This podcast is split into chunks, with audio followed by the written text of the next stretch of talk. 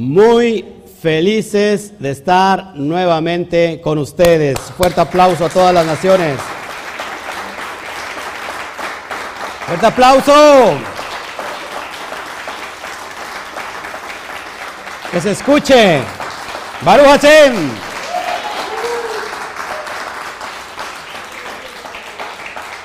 Estamos a casi nada de la entrada de este gran día conocido como el primer mes del año, hebreo Aviv. Aviv impresionante. Estamos a escasos horas.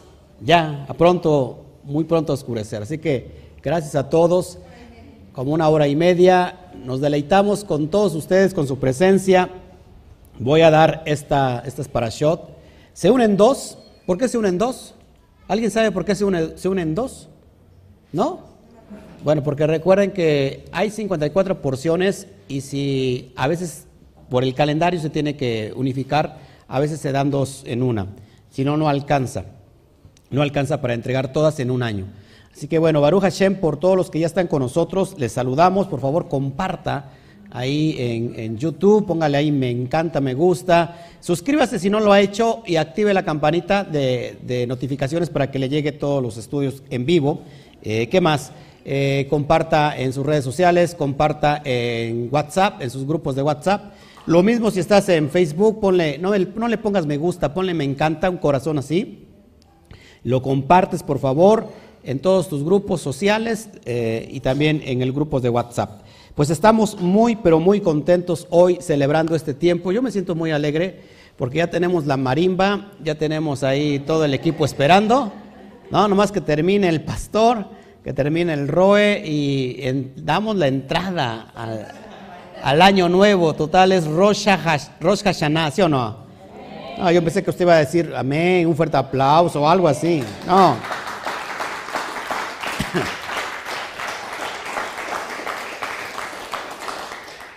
Bueno, así que a rato vamos a tener un ceder de acción de gracias por el Rosh Kodesh y por este año nuevo, Aviv. Y estamos contentos porque a 14 días se nos presenta la oportunidad de liberación. La liberación que eh, recibió el pueblo de, de Israel estando en el exilio. Amén. Y que hoy, sin duda, marca mucho en el plano espiritual el pueblo la sociedad, la humanidad requiere de un estado de liberación. Todo lo que estamos viviendo no es, no es coincidencia, es parte de, y creo que el Eterno durante todo este tiempo, estamos a un año de, la, de toda esta manifestación de la pandemia, pandemia, a mucha gente el Eterno les habló en el exilio. En esa reclusión que fue en casa, a muchos, a muchas personas el Eterno les habló. A líderes, a pastores, a, muchas familias que no tenían que, a dónde salir, estaban recluidos y bueno, entraron a, esta, a estas plataformas y se encontraron un día con un video, un estudio, y donde el Eterno les habló a través de este ministerio, a través de muchos otros ministerios, Baruch Hashem porque están volviendo los que tenían que regresar. Así que creo que siempre que hay un caos, tiene que haber una qué. Siempre que hay caos, ¿hay qué? ¿De qué habla? ¿Qué? ¿Eh? Siempre que hay un caos, viene vida. 40 días, destrucción total, inundación. 40 días, con sus noches, toda la inundación mundial, y después del caos vino la vida. 40 hace, acepción a la letra men. Amén. Bueno, pues vamos a ver estas dos porciones, Bayaquel y, Pecudei, eh, y vamos a analizarlas poco a poco. Yo ya este, me introduje mucho en cada una de ellas. En los videos de hace un año los puedes ver y ahí vas a estar viendo. Así que vamos a abrir entonces nuestra porción primera, que por cierto es la 22. Número 22. ¿Cuántas letras hebreas son? 22. Y nos está hablando aquí de algo práctico. Recuerden que estas dos últimas, estas dos últimas, a ver, haga así, haga así. De veras pagano, eso significa amor y paz. ustedes muy paganos. Estas dos son las dos últimas del libro de Shemot, o el libro de Éxodo. Con esto acabamos el libro de Éxodo. Así que son Bayaquel y Pecudei. ¿Qué significa Bayaquel y Pecudei? Vamos a abrir entonces nuestra primera porción y vamos al libro de Shemot o Éxodo, capítulo 35, verso 1, que comprende del 35, capítulo 35, del verso 1 hasta el capítulo 38, verso 20. Saludos a todos, a todas las familias que ya están aquí dispuestas. Gracias a todos los que están en Facebook, a todos los que están en YouTube. Eh, gracias a todas las comunidades de Utah, la comunidad de España, a la comunidad chilena, eh, abrazos hasta Chile, a la comunidad de Colombia, a la comunidad de, a ver, de, quién más, de, ayúdeme, ya la dije, bueno, de, todo, de todos los países que están agregando, Costa Rica, por ejemplo, impresionante. Bueno, vamos a leer el primer versículo del pasaje para que entendamos de qué se tratan estas dos porciones. Muy importante que lo vayamos analizando porque si usted se, mentaliza a estudiar durante todo un año las 54 porciones de todo el Humash, ¿qué significa Humash? Los cinco libros de Moshe, su perspectiva va a cambiar de una manera como no tiene idea. Cada semana yo le estoy entregando a los talmidín la porción en PDF donde vienen perlas de la Torah, donde vienen secretos, donde viene gematría, donde vienen cuestiones que estamos no solamente hablando del, del Humash, de los cinco libros de Moshe, sino que también lo conectamos a la esencia profética y lo conectamos también al texto de la Brija de Amén. Vamos a leer entonces el versículo 1 de capítulo 35. Vayakel Moshe et kol adad bene Israel, el Bayomer, el Egen, el Adebarim, Asher Tisaf Adonai la Azot Otam que significa, y Moshe reunió, congregó a toda la congregación de los hijos de Israel y les dijo, estas cosas son las que el Eterno ordenó hacer. ¿Qué es lo que estamos viendo? ¿Cuál es la panorama de esta porción? Para los que han estado estudiando conmigo, esta es una calca completa de la Teruma. Es exactamente lo mismo. Exactamente lo mismo. Entonces, ¿qué significa Bayaquel? viene del término hebreo cajal. Cajal significa reunión, cajal significa congregar. De ahí viene la palabra quejilá. Por eso cuando, cuando tú ves ahí quejilá mundial, ¿qué significa quejilá? Pues asamblea. Eh, ¿Qué, más? Congregación. Congregación. ¿Sí? Es lo que significa. ¿Qué es lo que se le manda a Moshe a hacer? porque esto es bien importante, cómo está sucediendo, qué está pasando en este momento. En este momento que estamos leyendo esta porción, lo que pasa en el contexto histórico, que al siguiente día de Yom Kippur, para los que no saben qué es Yom Kippur, se traduce como el día del perdón. ¿Cuándo sucede esto? Cuando nosotros entramos en un paro laboral, en un paro de, no comer estamos en estado de, este, se me va la, palabra, de ayuno, de oración, porque es un día clave para todo aquel que está regresando a las raíces hebreas y para el judaísmo es un día clave. ¿Qué significa Yom Kippur? Es el día de la expiación, el día que se le conoce como el cara a cara, donde vamos a ver cara a cara Hashem. Esto sucede en el marco de que las primeras tablas que recibe Moshe Rabenu sucede, acuérdense, en un Pentecostés, que se traduce, bueno, que viene de la traducción o que viene del, hebreo, Shavuot. ¿Qué significa Shavuot? Semanas. ¿Qué pasa ahí? Moshe baja con las tablas y ¿qué pasa? Que hay adoración. Abodazara están adorando el becerro de oro. ¿Qué pasa? Moshe destruye esas tablas y el Eterno quiere raer a Israel. ¿Qué pasa con Moshe? Intercede.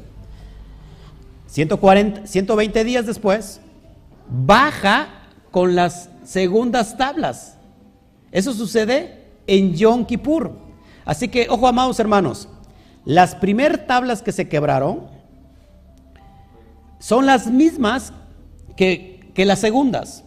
Sí, estamos aquí. ¿Qué nos está relatando esto? Que tenemos un tiempo grande de oportunidad en Yom Kippur. Ya Moshe baja, ya el pueblo recibe qué? Perdón. Y entonces, al otro día, el Eterno le dice a Moshe, congrega la reunión. Hazla, hazla, reúne a la congregación. Me estoy haciendo bolas con mis propias palabras. Reúne a la congregación.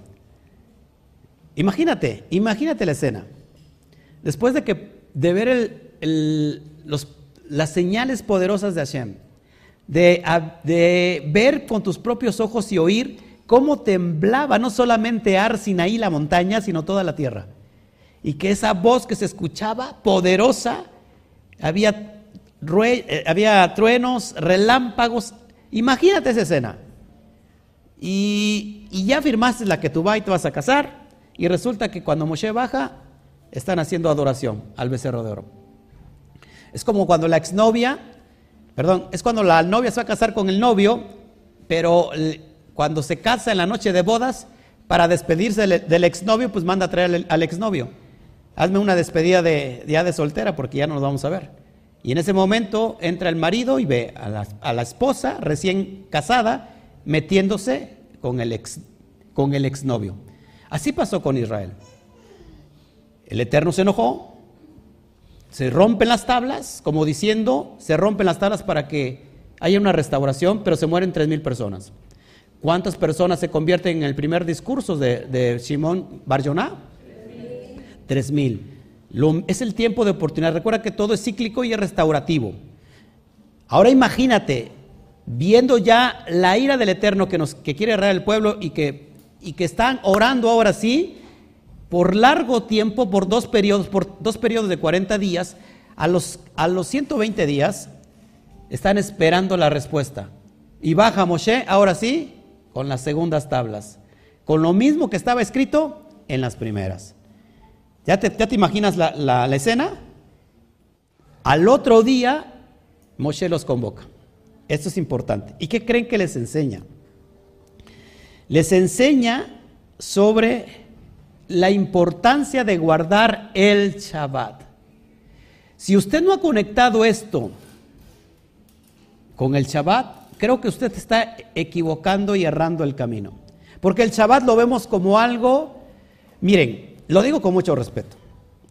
A, a veces siento que solamente se cambió el día por otro día, pero que la misma actitud, que la actitud es la misma. Es decir, no nos congregamos domingo, pero igual, ahora el sábado se hizo como el domingo, solamente es que nos mentalizamos. Y a veces se vive en esa actitud. Y mira lo que está pasando aquí, que después de un tiempo de oportunidad, el Eterno no quiere empezar nada antes de relacionarse con, con la novia, con Israel, lo primero es que tiene que montar las bases de la relación. Y la base de la, relación es el Shabbat. Así que, amados, amados hermanos, los que me están viendo del otro lado, si, si alguien pretende tomar el Shabbat solamente como un día, como lo tomaba el domingo, eso está bien delicado. Porque creo que el Shabbat es la, la base primordial para mantener una relación directa con el Eterno. Shabbat es habitar, hacer morada. Shabbat no es como un hotel de paso. No sé si me, si me está entendiendo. Así que esto es bien importante, amados hermanos, porque antes de iniciar todo, inclusive van a iniciar la construcción del Mishkan. ¿Qué es el Mishkan? Para las personas nuevas, el el templo, el, ¿cómo se llama? El tabernáculo, la tienda. Así que esto es bien importante, amados hermanos, que entendamos que aunque esto ya lo vimos en la porción de Terumá, recuerdo es, les recuerdo, es una calca solamente de esto. Recuerdan que ah, para levantar el, el, empezó la recolecta de oro, de plata, de cobre. Llegó un momento que dice la porción que Moshe tuvo que parar, decir, ya no traigan nada, porque esto está, ya se pasó, ya esto se pasó de, ya, así quisiera decirles, ya, ya, no, ya nada, porque esto ya, ya se pasó. Amén. Volvemos a mencionar el personaje de Betzalel, ya saben quién es Betzalel, ¿no? Ya hablamos de él. ¿Si se acuerdan o no? De Betzalel y su compañero Auliaf, bueno, ya lo vimos. Y, y bueno, marca la importancia del Shabbat. Que esto ya lo expliqué la, la porción pasada. Ya no tengo que volverlo a explicar, pero sí, es bien importante esto, amados hermanos, que entendamos, que entendamos la importancia del Shabbat. ¿Sí? ¿Todos aquí? El Shabbat es como el anillo de compromiso que tiene que tener el novio o la novia. Es decir, yo cuando me iba a casar, o cuando alguien se va a casar, se le otorga a la mujer un anillo de compromiso. Que no es este, no es este, este es de casado. Y se supone que la mujer tiene el anillo de compromiso porque ya está comprometida. Así que el Shabbat se vuelve como el anillo de compromiso para, para Israel. Guardamos los pactos, guardamos el pacto. Es más, no guardamos el Shabbat, el Shabbat nos guarda a nosotros. Así que es bien importante, eso ya lo expliqué, lo tienes también en el PDF, lo pueden ustedes revisar ahí. La, importancia, por qué no trabajar y no encender fuego, solamente es lo que se nos, eh, se nos obliga en Shabbat no trabajar y no encender fuego. Ya lo explico por qué, a qué se refiere eso. Amén. Hay personas que no encienden la luz, ni siquiera la luz. Si, nosotros hiciéramos caso a eso, pues ya ni siquiera estaríamos transmitiendo, ¿no? Pero ¿no creen que el Eterno se beneficia más que estemos nosotros enseñando la, la palabra? Claro que sí. Bueno, ahí lo tienen ustedes. Y hoy quiero hablar de lo que Moshe baja, de los trece atributos ¿Alguien ha escuchado de los 13 atributos de Hashem? ¿No? Nadie. Bueno, cuando Moshe sube a Arsinaí y, vuelve con las tablas, en esa acción trae los 13 atributos de Hashem. Así que si yo le puedo poner hoy nombre a la primera porción, los 13 atributos de Hashem. Vamos a leer el texto de Shemot, capítulo 34, versos 6 al 7. Ahí viene, ahí vienen los 13 atributos. Repito, Shemot 34, versos 6 al 7. Ahí vienen los 13 atributos. Lo voy a leer al español y después lo, veo en, el, en hebreo para que lo vayamos explicando. Ok, déjenme ver si les puedo, si les puedo compartir pantalla. Aquí el otro día le, hice, no sé cómo le hice, pero permítame tantito. Ok, ya lo tengo aquí. Eh, ok.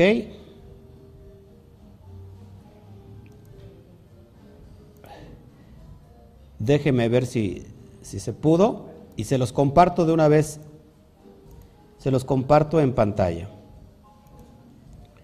No, pues creo que no se pudo, no sé cómo le hice el otro día. A ver si voy a intentarle. ¿Sí me permiten tantito? ¿Sí tienen todo el tiempo? Más le vale, más le vale. A ver, vamos a ver si es ahí. Sí, es ahí, ok. Les voy a compartir entonces, amados hermanos.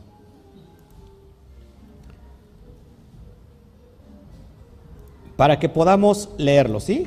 ¿Estamos bien? A ver si, a ver si este, si, si da. ¿Sí lo tienes en pantalla? ¿Sí está en pantalla? Ok, perfecto, ahí lo tenemos. Shemot, capítulo 34, versos 6 al 7. Déjeme quitar los, los logos de ahí para que podamos nosotros ya conocer. ¿Ok? ¿Estamos ahí? Shemot 34, 6 al 7. ¿Cómo lo, lo pongo en presentación? ¿Ahí? ¿Qué hice? Ajá.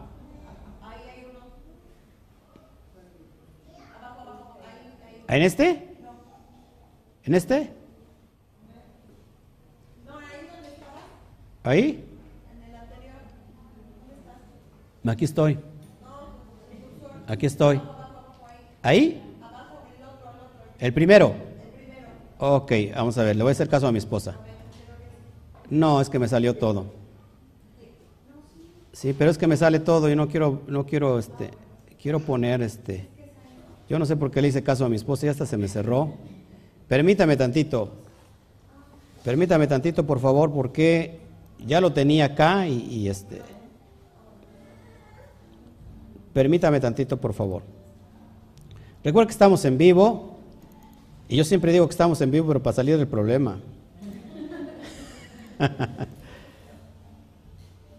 Ya, ya, espérame, espérame, espérame, amada.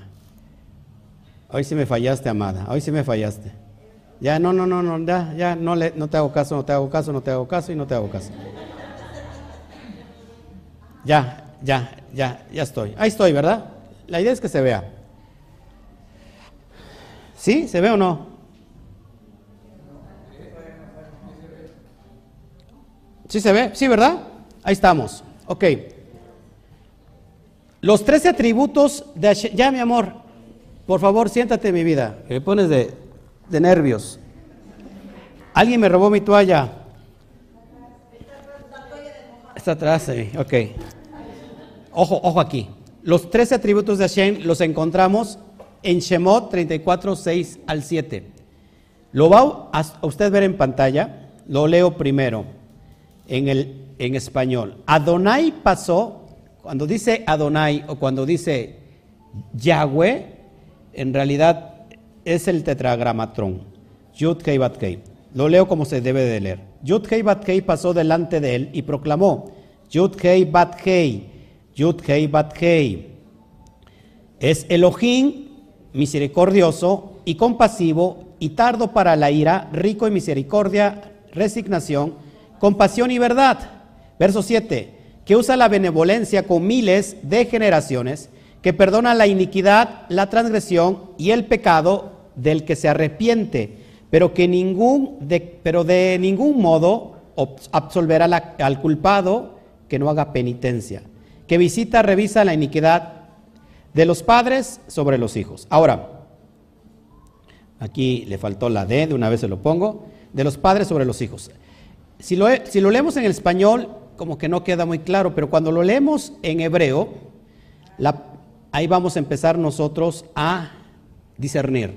Tenemos el primer atributo, lo señalo aquí, ya se dieron cuenta, Yud, Hei, Bat, Hei. Ahí está el primer atributo y vamos a ver qué quiere decir el primer atributo. El segundo lo tenemos en verde. Nuevamente, el nombre se repite. Yud, Hei, Bat, Hei. Yud, Hei, Bat, Hei.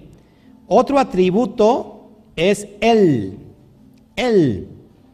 Lo que ves en rojo. Él. Después viene Rajún. Rajún, que ves en rosa. Después en naranja vemos Bejanún. Bejanún. Después en azul fuerte vemos la palabra Erej Apachín. Erej Apachín. Después en amarillo, ahorita lo vamos a ir revisando, ¿eh? paso por paso para que puedan entenderlo. Vemos Berat Geset, Berat Geset. Y por último, en la sección del verso 6, vemos la palabra Behemet, que significa verdad. Ahora, en el versículo 7, regresamos con lo que está en rojo. Ahí, ahí sale un poco atrasado porque no va no va este con la misma secuencia aquí. Bueno, en rojo tenemos la palabra Notzer Geset la alafin, lo que ves aquí. Notzer Geset la alafin. Después tenemos en morado Noseabon. Después tenemos en azul Bafesha. Bafesha, que es otro atributo. Recuerden, estoy mencionando atributos. Después el amarillo tenemos Bejata A Bejata A. Y por último tenemos en naranja Benaque. Benaque. Ahora, vamos a explicar entonces cuáles son estos atributos para que podamos nosotros entender. Cuando Moshe Rabenu sube a, a para las segundas tablas, estos atributos que se le conocen como los trece atributos de misericordia, son los que hace posible la nueva alianza, nuevamente aliarse el Eterno con Israel. Así que vamos a, escudriñar entonces de qué se tratan estos atributos para que podamos entenderle. ¿Todos aquí? Bueno, se los explico entonces. Ya usted lo puede usted ya usted lo puede revisar después en casa y ya está ahí todo listo. Ahora, estas 13 palabras se les conoce como la compasión de Elohim, la compasión de Elohim. Maimónides, el, el Rad Maimónides, explica que por atributos, lo que hace un rato les explicaba yo, no debemos entender que estas son cualidades de Hashem. Ojo aquí. Es decir, lo que es Hashem, lo que es, lo que es Hashem. Lo cual en realidad está mucho más allá que nuestra propia comprensión. Lo que estábamos viendo hace un ratito, que queremos comprender con nuestra lógica Hashem. Sino más bien que estos 13 atributos es como opera Hashem en este mundo, es como opera Dios en este mundo, para que podamos entenderlo en palabras eh, humanas. ¿Sí me estoy explicando? Estas palabras que fueron invocadas por Rocher Rabenu es en un momento muy delicado. ¿Por qué? Porque el pueblo adoró al becerro de oro. ¿Y qué, y qué pasó en el corazón de Hashem? Destruir a Israel. Entonces Moshe le, le, rogó a Hashem que perdonara a Israel y como saben, el Eterno lo hizo. Fíjense, esto es bien importante. Cuando invocamos estos 13 principios, nuestras transgresiones van a ser perdonadas. Por eso tiene que poner mucha atención en esto. Cuando nosotros invocamos estos 13 atributos, 13 principios que son de Hashem, de cómo se manifiesta Hashem en la materia, nuestras transgresiones pueden ser perdonadas. El primer nombre, vamos con el primer nombre. El primer atributo, Yud Hei Bat Hei. Yud Hei Bat Hei es la vasija de la compasión la vasija de la bondad. Por eso cuando nosotros vemos en el relato de Bereshit, no vemos Yud Kei Bat Kei. ¿Qué nombre vemos? No. Cuando ¿Eh? No. Bereshit Bara Elohim. Elohim tiene que ver con un atributo, pero que es de juicio. Ojo aquí. Entonces, el primer atributo, que es la vasija de la bondad, tiene que ver con Yud, Hei, Bat, Hei. A diferencia, lo que les dije de Elohim. Elohim actúa desde la estricta justicia. ¿Todos aquí? Pero Yud, Hei, Bat, Hei es la misericordia, la bondad en todo su esplendor. Eso es bien importante que lo entendamos. Cuando se repite nuevamente Yud Kei Bat Kei, Yud Kei Bat Kei en la, exclamación que hace Moshe, ¿qué significa la repetición del nombre del Eterno? Estos rabinos, nuestros sabios enseñan que de esta, de esta repetición aprendemos algo muy importante acerca del perdonar. Cuando verdaderamente nos arrepentimos de nuestras transgresiones, el Eterno nos perdona por completo y nunca más nos recuerda nuestra transgresión. La repetición del nombre de Hashem nos enseña que una vez que nos arrepentimos de nuestras transgresiones, ojo aquí, también Él se comportará con nosotros exactamente igual como se comportó con nosotros antes de que cometiéramos ese error. Es decir, borrón y cuenta nueva. Él lleva tus transgresiones y las echa al fondo del mar y no trae memoria de ellas, como si nunca hubiera pasado nada. Así que esta repetición es la acción de, de perdonar. ¿Todos aquí? Se espera, ojo, ¿qué se espera de esto en nosotros? Se espera que nosotros también actuemos de esta manera hacia quienes nos rodean. Así que si tú no perdonas a tu enemigo, si tú no perdonas lo que te hayan hecho, ¿qué dijo Yeshua? Mi Padre tampoco te perdonará. ¿Te das cuenta? Que es como un espejo, lo que tú haces es lo que tú recibes. Así que si tú esperas ser perdonado por Hashem, pero si tú no perdonas a alguien al que, al que te cometió una falta, no esperes el perdón. Se espera que entonces actuemos con esa, ese mismo atributo en nosotros, con las personas que nos rodean. Y con nosotros mismos también. Entonces tenemos que actuar hacia los demás como queremos que Él actúe hacia nosotros. Qué gran, qué gran sabiduría hay acá. Tenemos que actuar hacia los demás como, como esperamos que Él actúe hacia nosotros. Si nosotros estamos pidiendo compasión y nosotros no somos compasivos con, con el prójimo, eso es muy importante. Amén. Entonces, cuando perdonamos a los demás, ¿qué pasa? Debemos borrar y eliminar todo vestigio de resentimiento hacia la persona que nos ofendió. Y actuar hacia él o hacia ella como lo hicimos antes de que nos ofendiera, como si no hubiera pasado nada. ¿Es difícil? Muy, mucho, muy difícil. Pero cuando logramos eso, amados hermanos, tenemos el atributo de Hashem. Y si tenemos el atributo, el atributo de Hashem, del atributo de perdonar, amados hermanos, estamos en una dimensión como no tienes idea. Llévalo a cabo. Es bien difícil porque yo soñé ayer, y hasta te lo estoy entendiendo, nunca, nunca he recibido una, una infidelidad, nunca recibí un engaño, nunca recibí que alguien me haya pagado mal, que me haya cambiado por otro. Este, de mi esposa mucho menos, en todo el tiempo que estuvimos casados. Recuerden que él me adquirió desde los cinco años, eh, estando muy chico, me adquirió de brazos todavía. Pero yo soñé que mi esposa me engañaba, pero que no era mi esposa, ¿no? que era otra persona y que me, y que me cambiaba por otro. ¿Cómo, ¿Cómo puedes perdonar eso? Y después, como si no hubiera pasado nada.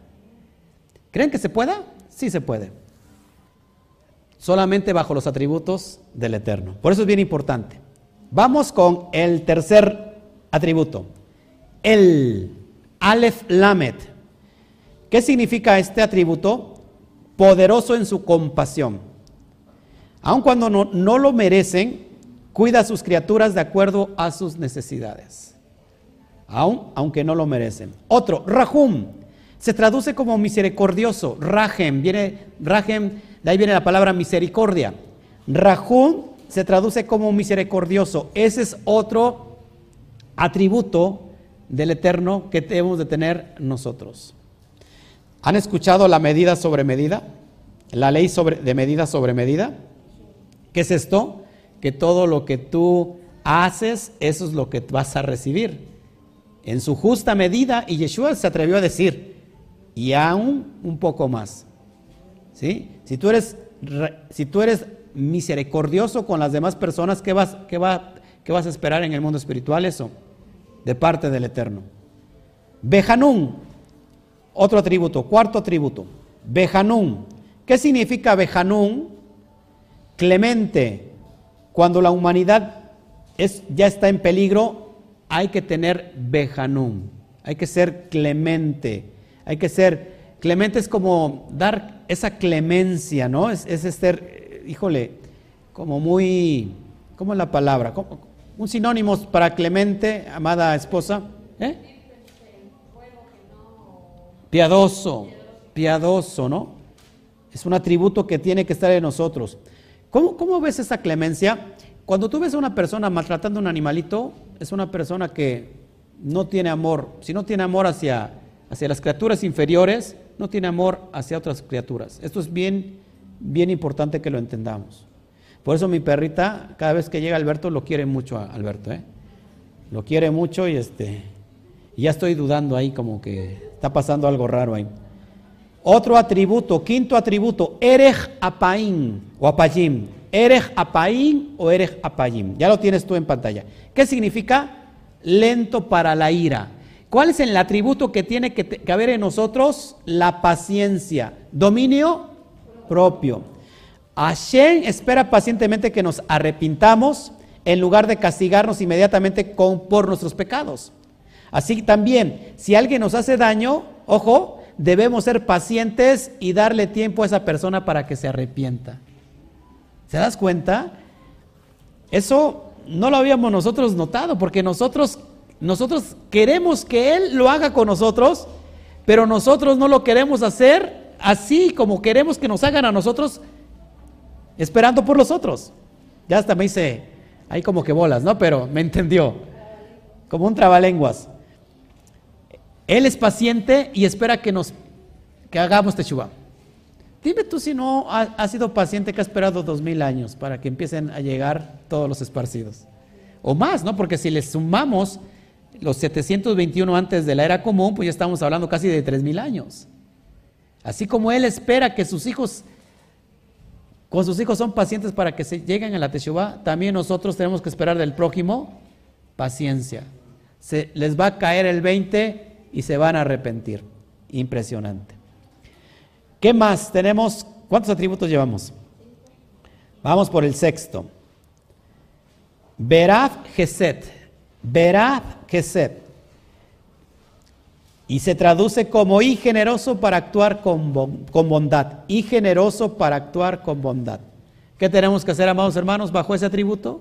Actuar siempre de una manera bondadosa. No malicientemente. ¿Qué es la malicia? ¿Qué creen que sea la malicia? ¿Cómo?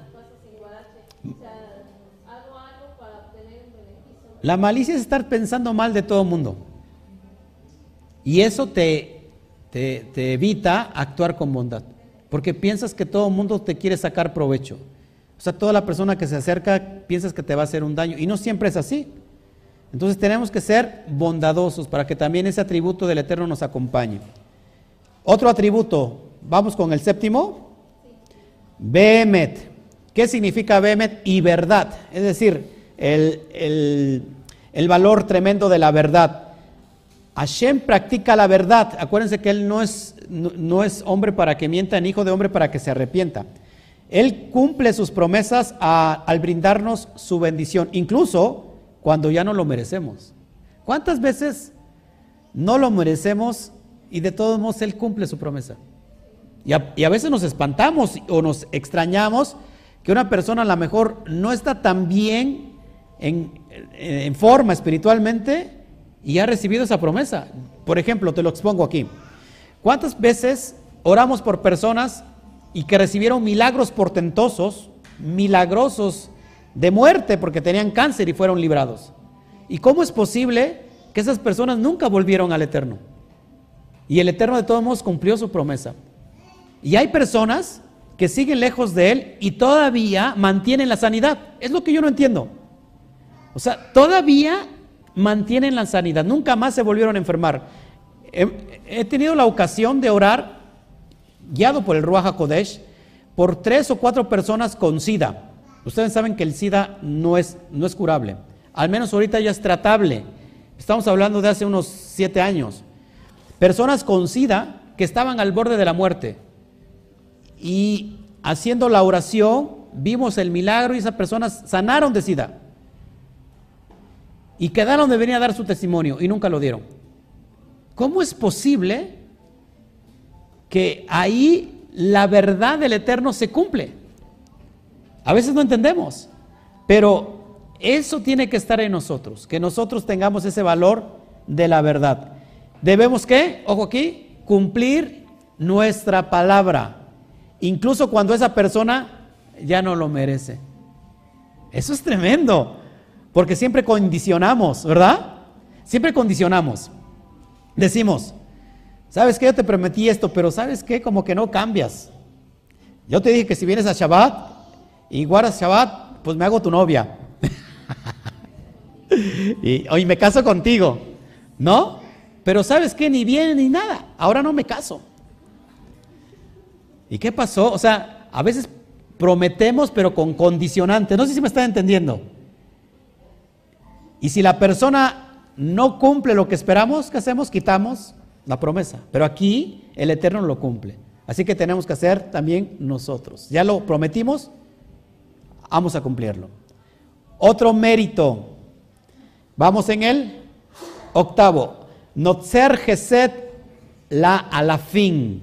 Notzer Geset la alafin y mantiene su bondad por mil generaciones. Es lo que significa, y mantiene su bondad por mil generaciones. Si tenemos una, una deuda de gratitud con alguien, debemos seguir expresando esa gratitud a los descendientes de esa persona. Usted ya se está durmiendo, o usted ya quiere ir a bailar allá, o está esperando el año nuevo, o está pensando en todo esto que le estoy diciendo. ¿Verdad que es tremendo esto? Repito, el atributo de Notzer Geset Lalafin, que se traduce como y mantiene su bondad por mil generaciones, significa que si nosotros tenemos una deuda de gratitud con alguien, debemos seguir expresando esa gratitud a los descendientes de esa persona. No importa que esa persona ya no esté, por agradecimiento por algo que tú recibiste, un bien de esa persona, puedes seguir con esa acción de gratitud a la descendencia. Imagínense, es impresionante.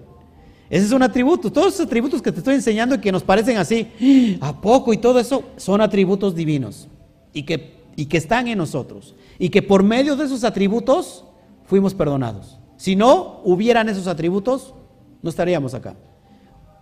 Noveno atributo, no sé abón, no sé abón. ¿Qué significa no sé abón? Perdona nuestra iniquidad.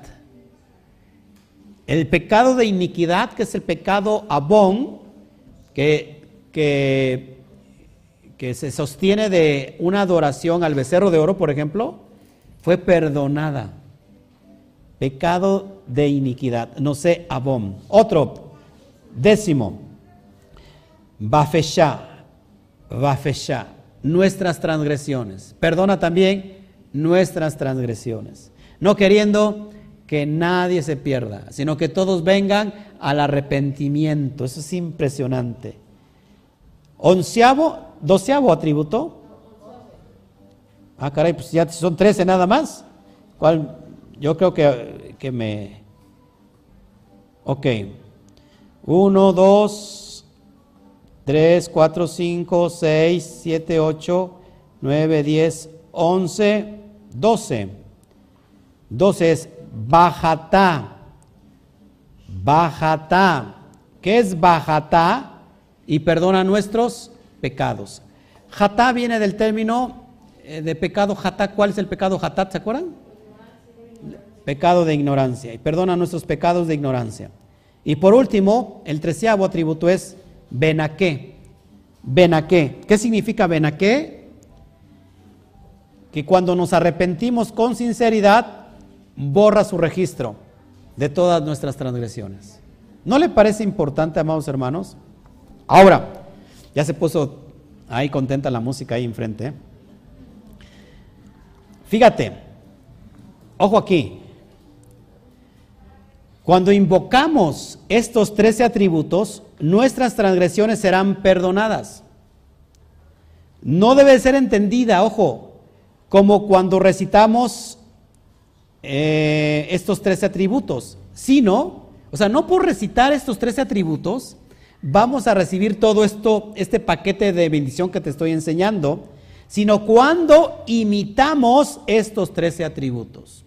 No es por recitar, porque no es un arte de magia. Voy a recitar hoy estos trece atributos que me acaba de enseñar el pastor y los voy a, los voy a repetir para recibir ese paquete grande de verajó de bendición no es por recitarlo, sino es cuando imitamos estos tres atributos.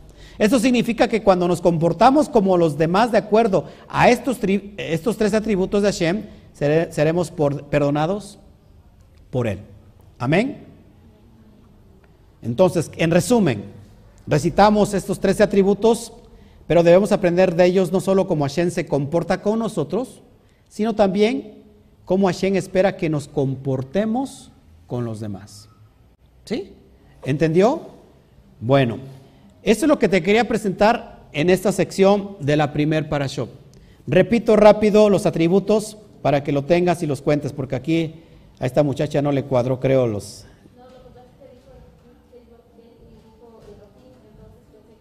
No. Tenemos el primer atributo, Yud Hei Bat la vasija de compasión. Segundo atributo, Yud Hei Bat Hei, Yud Hei Bat se repite. Segundo atributo, ya lo expliqué.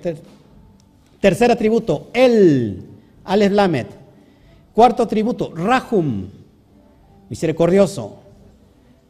Quinto atributo, Bejanun, clemente.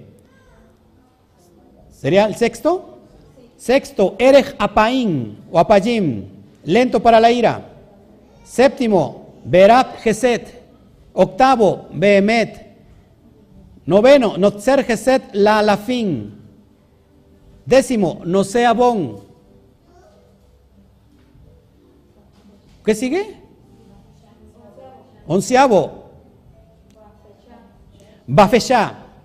Transgresiones. Doceavo. Bajata. y nuestros pecados. Y, y treceavo, ven a qué. Si tú quieres, estos atributos te los envío para que lo puedas tener y lo recitemos, pero no es la recitación. Entiéndelo, es la imitación de esos atributos en ti. Solamente para que puedas entender por qué Israel fue perdonado. ¿Será misericordioso el Eterno? ¿Ustedes creen que sea un elojín de oportunidades, de, grandes oportunidades? Muchas. Amén. Mandamos un aplauso al Eterno por eso.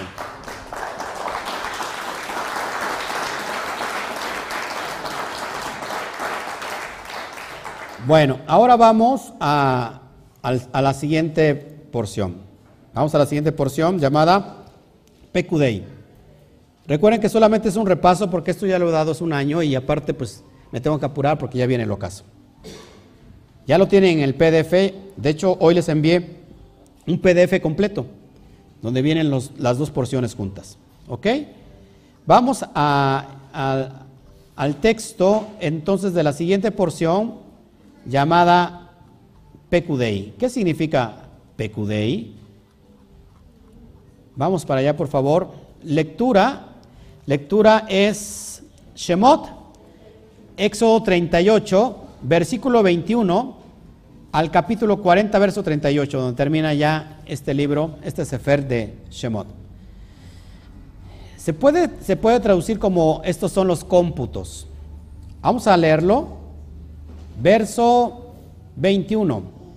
Ele pekudei. Hamishkan, Mishkan haidut asher pukad al pi Moshe abodat halevin beyad itamar ben aharon a Cohen. Se traduce, estas son las cuentas. Pekudei se traduce como cuentas o cómputos de las cosas del Mishkan, del Mishkan del testimonio, que fueron enumeradas por, por orden de Moshe para el servicio de los levitas, bajo la dirección de Itamar, hijo de Aarón, el sumo Cohen. Así que, amados hermanos, encontramos aquí el cómputo que se realiza, amados hermanos, que se realiza para establecer ya las cuestiones del Mishkan. Esposo aquí. Amén se hace el conteo del peso de cada uno de los artículos donados para el Mishkan, que es oro, plata y cobre. Además de que se enumeran todos los utensilios necesarios para la construcción del mismo. Amén. Eso es lo que hace referencia. Vimos también las cuestiones de las vestiduras sagradas, que ya las vimos también en Terumá, ¿se acuerdan? Ahí vimos todas las cuestiones de las vestiduras sacerdotales, la ubicación de las piedras de onix, la confesión del Josem que es el pectoral del juicio, el meil, el ketonet, el tzitz o los tzitziot, y bueno, y habla de las bases, de las bases fundamentales para levantar el Mishkan. Leemos rápido el verso 38, el capítulo 38, verso 27, por favor.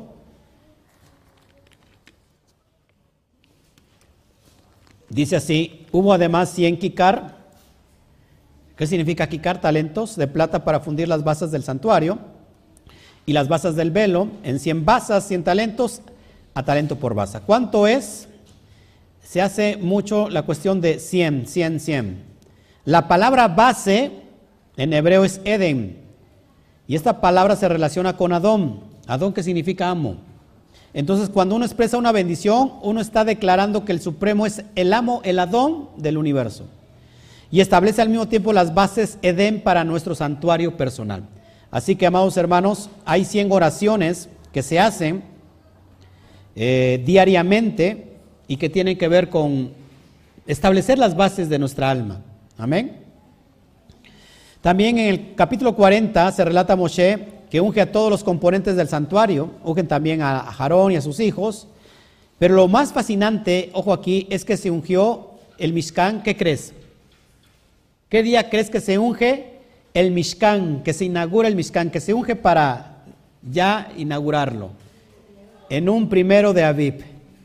En un primero de Aviv. Coincidencia que se está conectando hoy en la tarde. Wow, esto es impresionante. Y vamos a leer el, el texto 41 al 2. 41 al 2. Estoy sintiendo un dolor acá muy fuerte. No sé si alguien esté pasando por un dolor acá. ¿Qué, es esta parte? ¿Eh? ¿El vaso? Pues, eh, no sé si sea el vaso o la jarra entera, pero este, porque, pero esta parte aquí, si alguien está sintiendo un dolor aquí, el Eterno tiene un propósito, los que están viendo allá. No sé, a ver, ¿alguien sabe de anatomía? ¿No? ¿Qué es esta? Ajá, pero acá, ¿qué será? La, el apéndice, esta, lo que estoy aquí tocando. Izquierdo. No, pero esta es la izquierda entonces. Bueno, investiguen, por favor, investiguen. Leo. Luego el Eterno habló a Moshe diciendo, verso 2, estamos leyendo el, capítulo 40.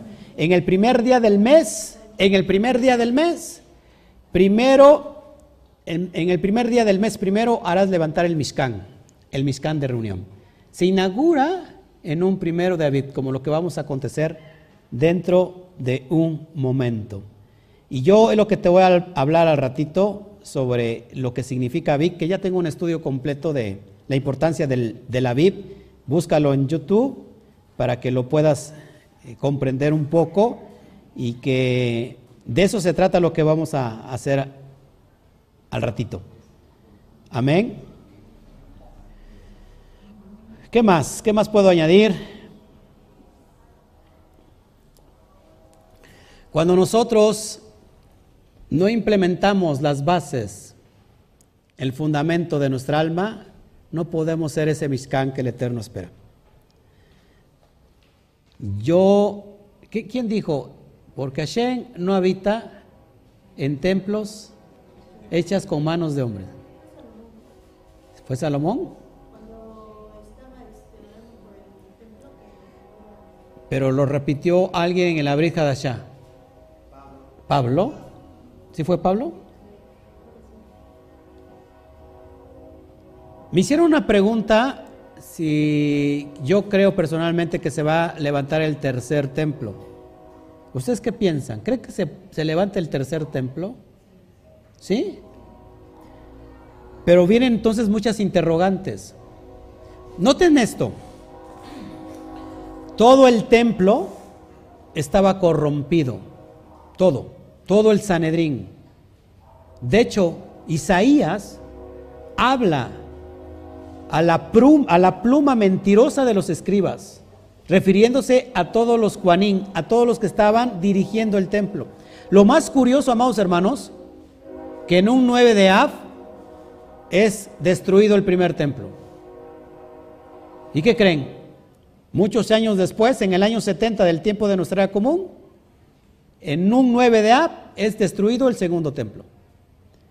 ¿Creen que el Eterno está como que enseñando muchas cosas ahí? Para el primer, en el primer siglo, el templo estaba gobernado por el Sanedrín y el Sanedrín trabajaba bajo el gobierno de Roma. A ellos le rendían las cuentas. Roma ponía quién era el Cohen Gadol.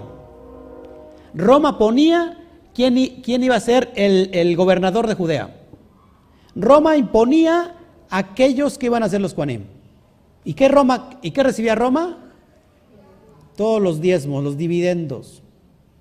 Así que es como un gran partido, yo me imagino como un gran partido político, donde te van a poner, pero que el partido que te pone va a recibir esos dividendos.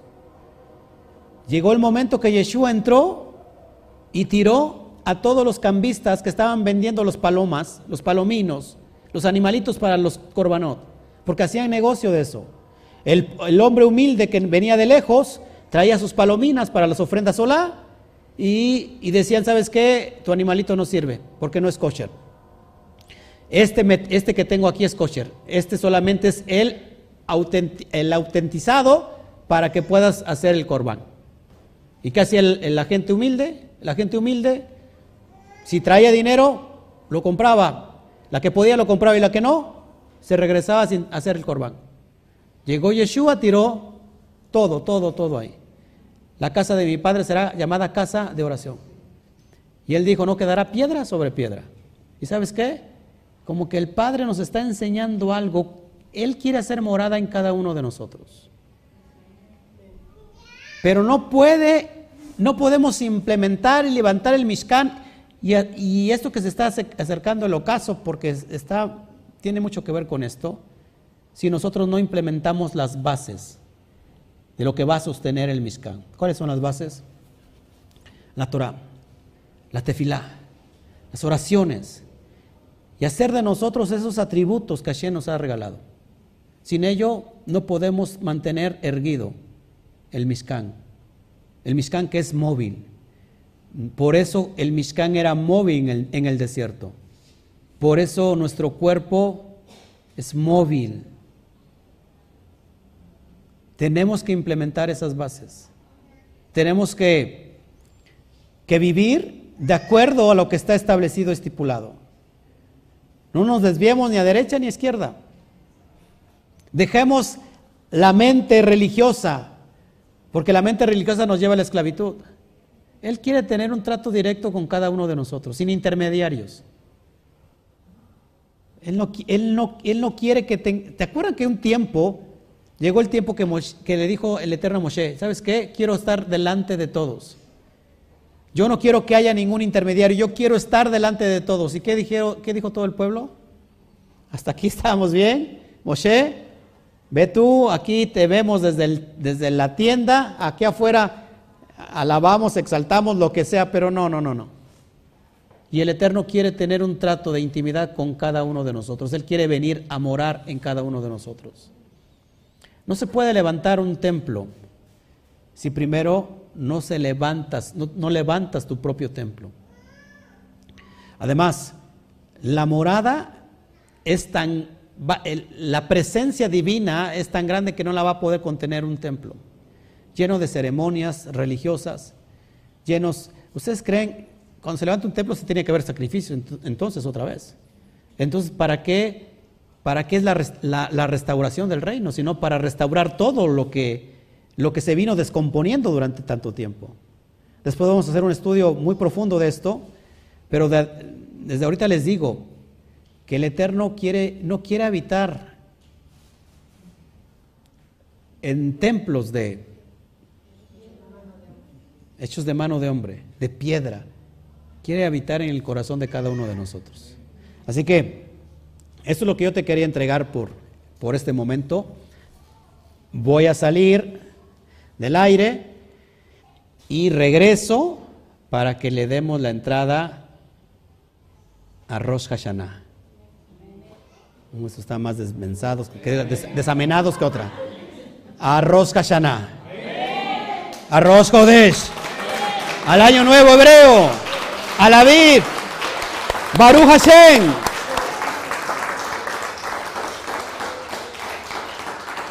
Bueno, ayúdenos por favor con este, mi amor, si me ayudas por favor con los comentarios.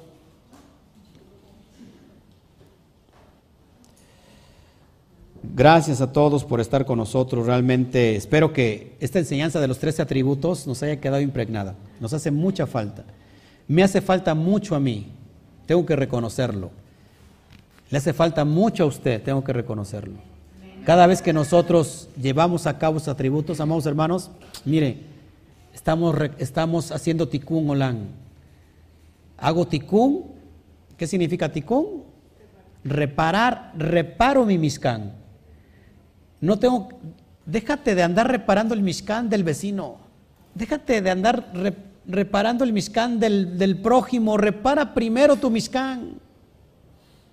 Saca primero la viga de tu ojo para que podamos sacar la paja del ojo ajeno. Es más, arregla primero tu, tu, tu, tu miscán. Una vez que arreglamos nuestro miscán, amados hermanos, estamos haciendo ticún.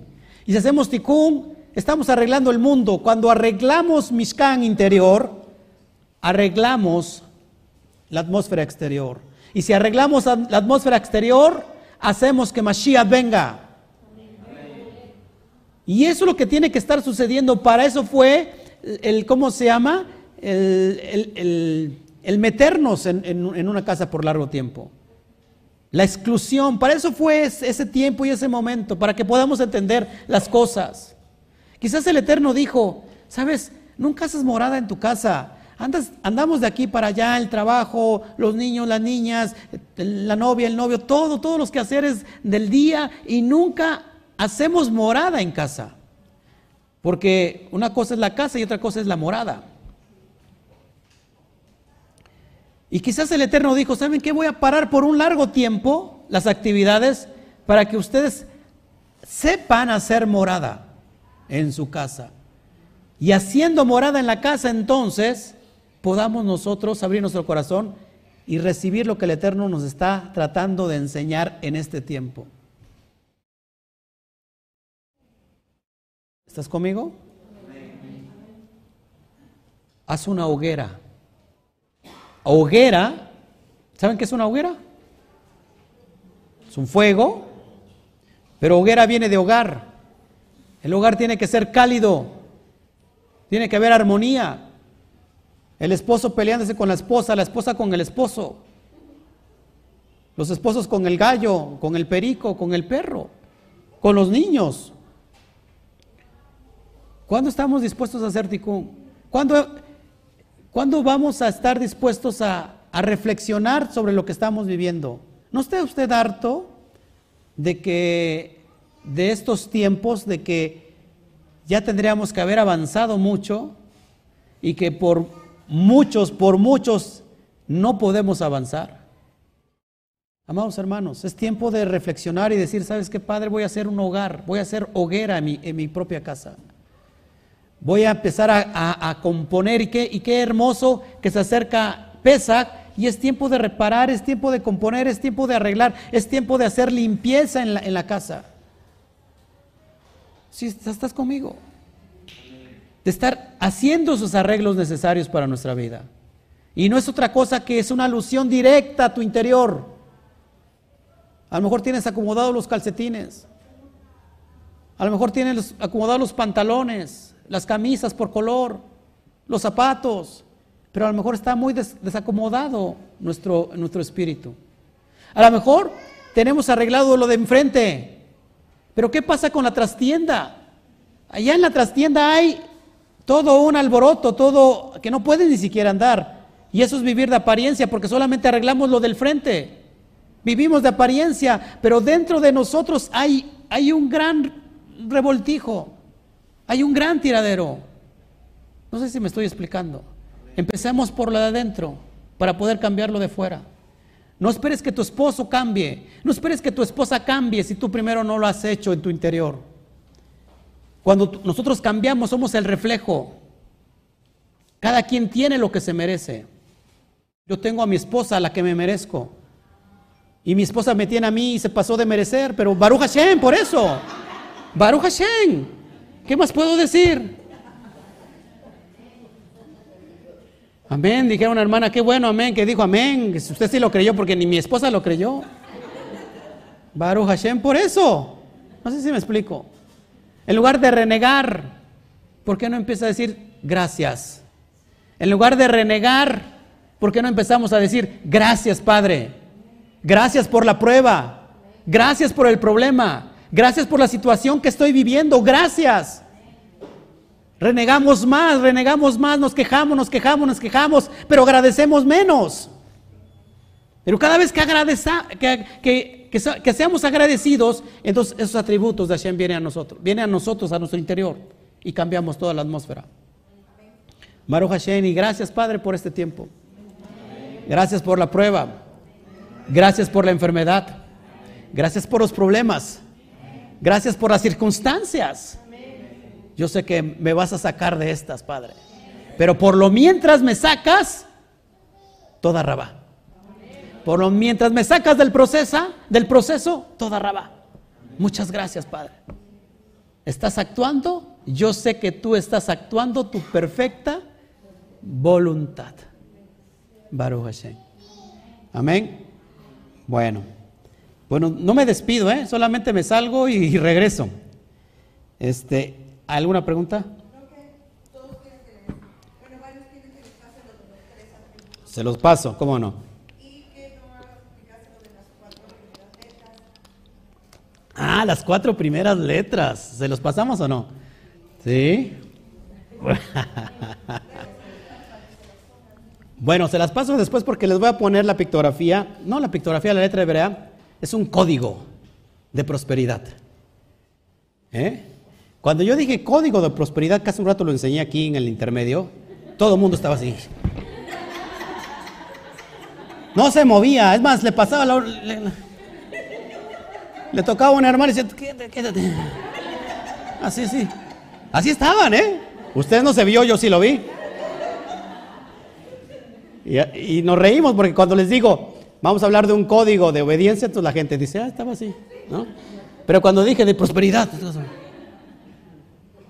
pero sí es un código de prosperidad, espero que ustedes lo hayan entendido y se los voy a pasar, se los voy a dar, pero como ustedes se merecen también con, con las letras hebreas, le voy a explicar todo el formato que debe de ser y que el Eterno, esto que nos está trayendo luz, pueda usted eh, ser partícipe de este. En tiempo de crisis, la peor crisis que al menos a lo mejor toda la humanidad ha tenido, porque no recuerdo en mis 25 años que tengo este de... No, entiendo, no entiendo la risa, ¿eh? De ministerio. Ah, ¿verdad? bueno, no tampoco, ¿no? En, de casado sí, ¿eh? De casado sí. Baruch Hashem que ha sido bueno conmigo, mire cómo me ha tenido. Ahora, ha sido un tiempo difícil de todo, en, toda la humanidad, de crisis en todos los aspectos. Pero alguien que sabe entender los códigos, en esos tiempos de, de crisis humanitaria en todos los aspectos, nosotros como familia hemos sido tan prósperos como en ninguna otra época. ¿Y eso cómo lo hacemos? Cuando experimentamos los códigos. Que dicho sea de paso, no es que te voy a enseñar un código y dices, ah, con eso la voy a hacer. Los códigos se activan, se obedecen y se tienen que llevar a la práctica. No es, no es repetir, ahorita por ejemplo, como los tres atributos y ya lo tienes, no. Sino hay que imitarlos. Y ese código se tiene que activar y se tiene que llevar a la experiencia. Pero se los paso después con mucho gusto. ¿Ya no hay nadie más?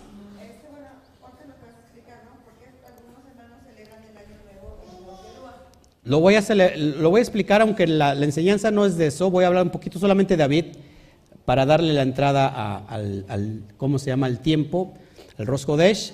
Y este, bueno, ya tengo la enseñanza, la importancia de la vid, así póngale la importancia de la vid, Cami Quejilá Mundial, o la importancia de la vid, Oscar Jiménez Glés, y ahí sale el estudio completo. ¿Quién más? Bueno, se va chalón a todos, no me, no me despido, regresamos, ¿sí? Ya no hay ninguna pregunta ahí, este. Bueno, lo que nosotros vamos a celebrar no es apariencia, número uno, ni tampoco pagano, porque está establecido en la Torá y creo que tiene que ver más que con religión, tiene que ver con el alma elevada. Cuando digo el alma elevada, no implica, ni siquiera lo puede alcanzar el pensamiento religioso. No hay religión ahí. Es algo más allá que cualquier situación, porque la religión causa división, ¿no? La religión me divide, la religión me, me separa. No, no, eso tiene, no tiene nada que ver con esto. Para que me entiendan, miren, con esto termino, ya me voy, para que puedan entender.